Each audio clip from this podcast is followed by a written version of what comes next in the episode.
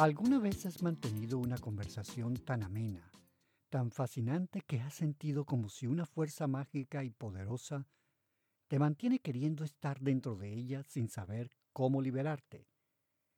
¿Qué tan frecuentes son tus oportunidades de tener conversaciones únicas, poderosas y memorables que levanten tu espíritu, alegría y satisfacción? Conexión interior. Episodio 7. Cómo tener conversaciones únicas y memorables. Este programa llega a ustedes por cortesía de Mente Subconsciente. Visite su página web www.mente-subconsciente.com. Mente Subconsciente, un portal para la autohipnosis, autoayuda y superación personal. Yo soy Jesús Parada, conferencista y experto en coaching. Hola, amigas y amigos. Bienvenidos al episodio 7 de Conexión Interior, un podcast dedicado a la exploración de temas de la mente, desarrollo personal y empresarial. Bien, en este episodio estaremos explorando cómo tener conversaciones únicas y memorables y estaremos tratando los siguientes puntos. En primer lugar, ¿qué es una conversación única o memorable? En segundo lugar, ¿qué es el rapport o sintonía? Luego nos referiremos a cuál es el canal predominante de la percepción, que puede ser visual, auditivo o sinestésico. Y por último nos referiremos a algunas técnicas o ideas para tener una conversación extraordinaria. Y comencemos. ¿Qué es tener una conversación única o memorable?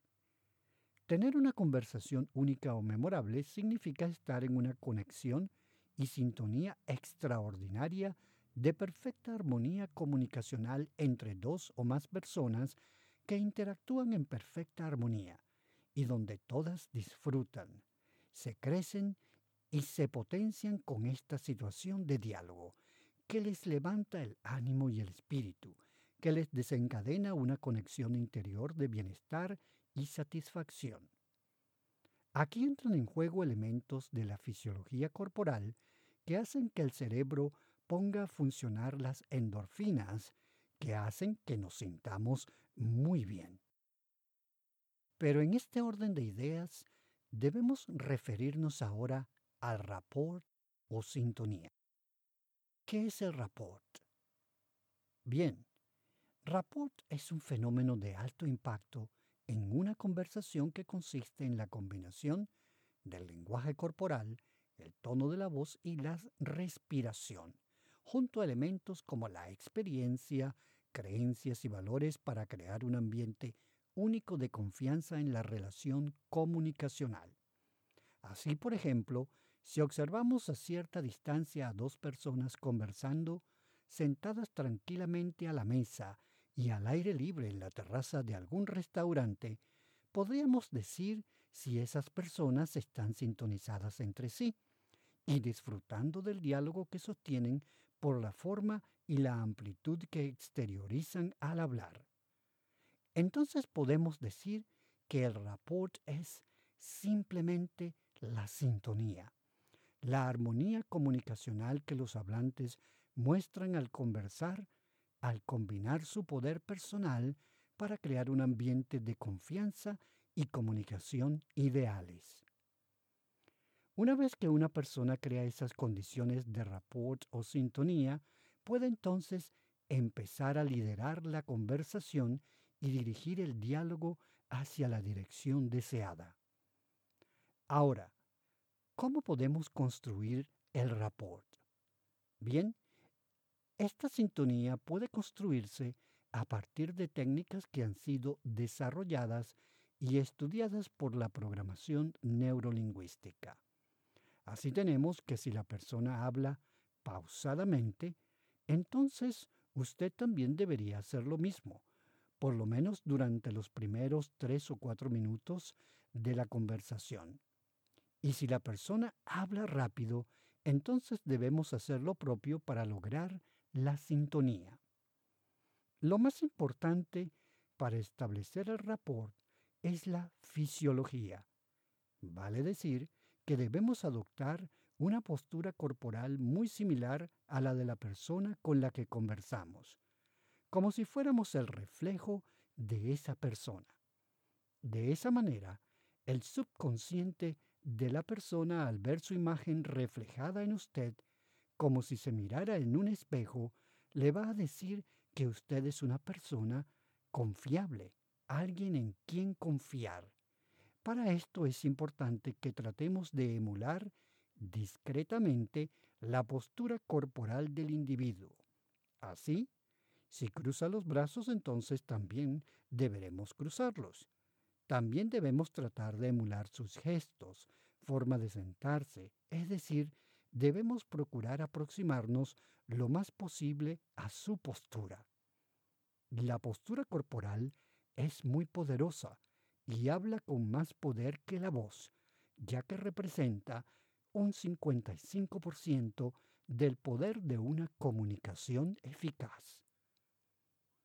Otra técnica que también debemos tratar de poner en práctica es la de la respiración. En otras palabras, tratar de conseguir desintonizarnos con el patrón respiratorio de la otra persona, aunque por supuesto esta técnica es un poco más difícil. Sin embargo, si podemos observar cómo respira nuestro interlocutor, y cuál es su ritmo respiratorio, entonces discretamente podemos tratar de copiarlo. Además de la postura corporal y la respiración para establecer el rapport o sintonía y tener una gran conversación, otro elemento importante es el tono de la voz. De modo que debemos tratar de adaptar nuestra voz a la forma de hablar de nuestro interlocutor en cuanto a tono, ritmo, velocidad, etc. Pero debemos recordar que en cuanto a la postura corporal, gestos y tono de voz, debemos tener presente que no todo puede ser imitado y debemos ser prudentes a la hora de aplicar estas técnicas de comunicación. Canal predominante de la percepción. Visual, auditivo o sinestésico. Ahora, en un proceso de comunicación efectivo, debemos considerar los canales predominantes de percepción de los individuos. Así, estos pueden ser visuales, auditivos o sinestésicos. Si una persona tiene un canal predominante de percepción visual, entonces durante una conversación podríamos hacerles preguntas como ¿Cómo te parece? ¿Ves lo que te quiero decir? En cambio, si ese individuo es más auditivo, podríamos preguntarle, ¿qué tal te suena lo que te digo?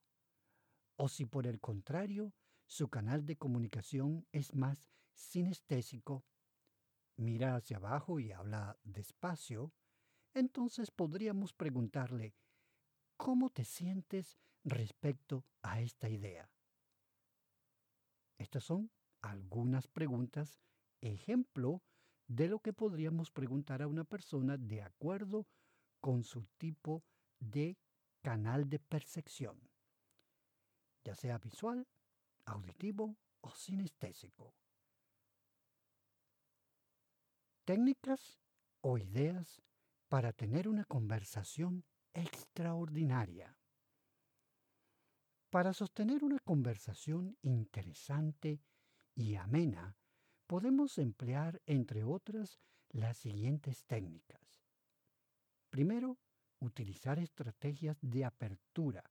Para comenzar una conversación, podemos apelar a despertar la curiosidad de nuestro interlocutor hablándole sobre un hecho curioso o alguna anécdota o situación, como por ejemplo ¿Sabes que el otro día iba camino a la estación cuando pasó algo insólito?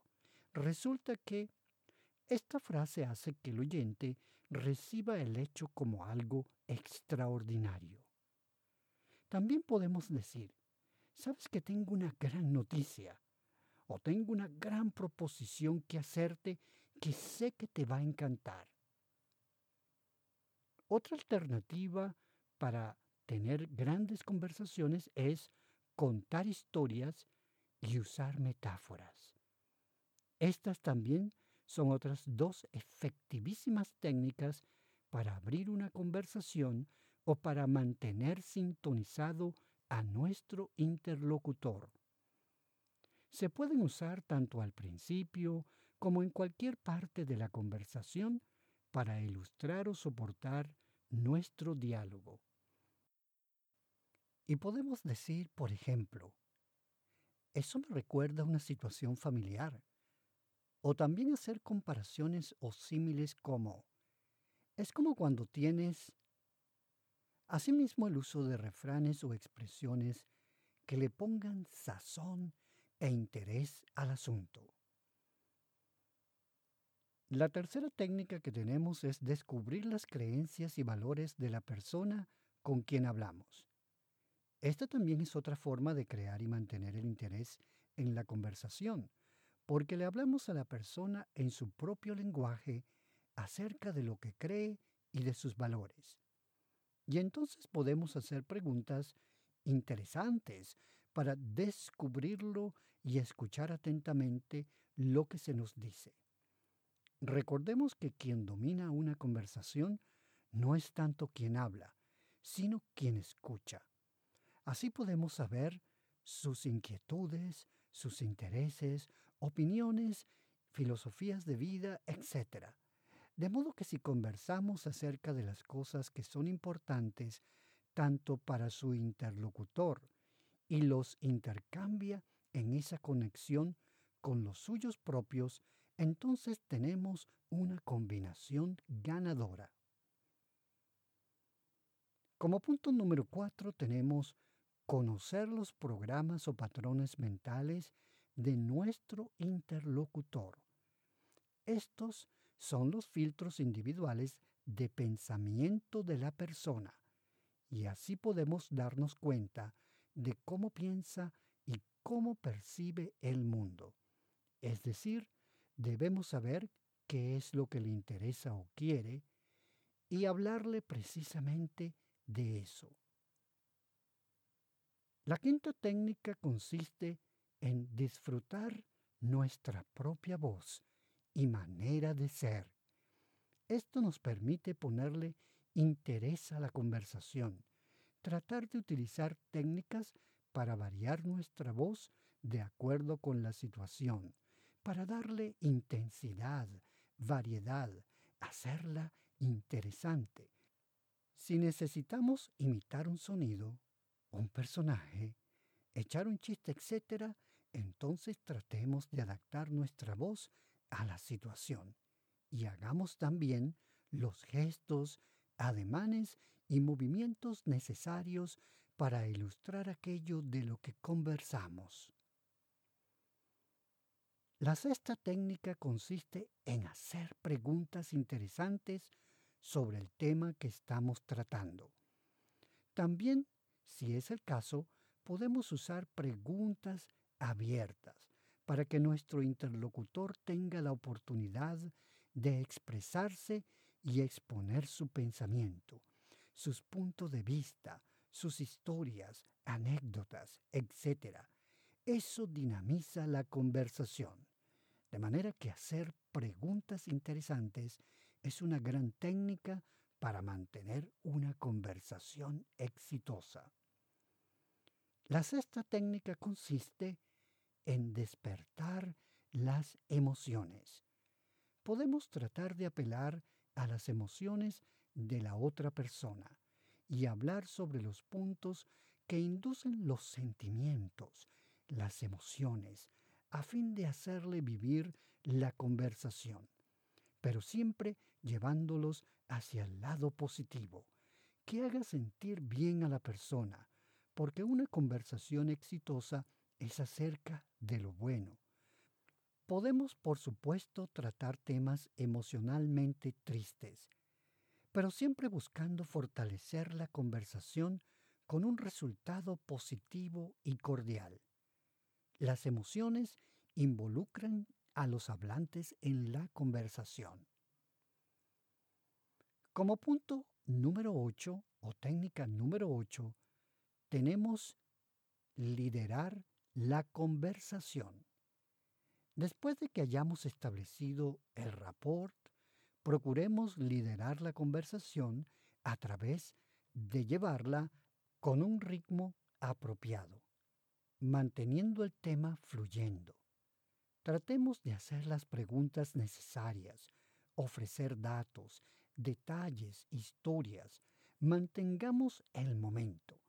Es como si fuera una llama que se enciende en medio de la oscuridad y que debemos mantener viva durante todo el tiempo que sea necesario para luego apagarla cuando sea el momento oportuno.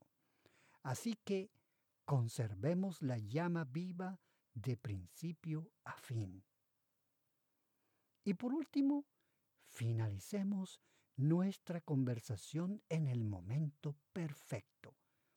Terminemos nuestro diálogo dejando en nuestro interlocutor un estado mental de satisfacción y cierto deseo por continuar sabiendo más acerca del tema, de modo que la persona esté llena de emociones positivas y los mejores sentimientos hacia ti, de esa memorable y extraordinaria conversación que han tenido.